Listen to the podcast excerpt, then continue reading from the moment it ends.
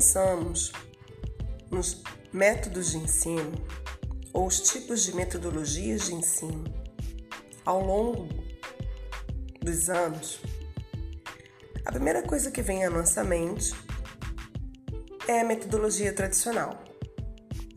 Até porque ela ainda é muito usada nos dias de hoje.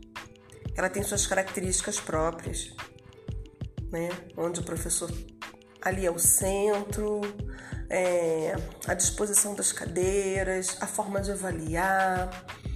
Apesar de compreendermos, em pleno século XXI, a importância da construção do saber, a importância das novas formas de aprendizado, e aí a, as mídias e a tecnologia nos traz também esse suporte de formas diferentes de se aprender, de métodos diferentes, é preciso entender e compreender que quando falamos de metodologias, seja metodologia tradicional, seja metodologia construtivista, seja metodologia interacionista, montessoriana, seja o ensino híbrido, são formas de ensinar.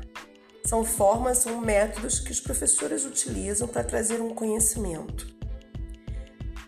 Dentro dessas formas, desses tipos de metodologia, nós temos as que são ativas e as que são passivas. Quando falamos da metodologia tradicional, em sua maioria ela é passiva, ou seja, o aluno ele recebe, ele é receptor. Quando a gente vai falar da metodologia como interacionista, construtivista, montessoriana, o ensino híbrido, o aluno ele é ativo. O aluno também tem autonomia do seu aprendizado, o aluno também participa desse aprendizado, contribuindo. E o que a gente precisa entender nessa caminhada é compreender que as metodologias de ensino, elas estão como um caminho, um suporte para que eu, você, professor, possamos utilizá-las para poder alcançar os nossos alunos. E nada melhor do que uma metodologia ativa, é claro. Mas cabe a você, dentro do seu grupo, de alunos, do ambiente que você está, dos recursos que você se encontra para escolher a metodologia de ensino que utilizará.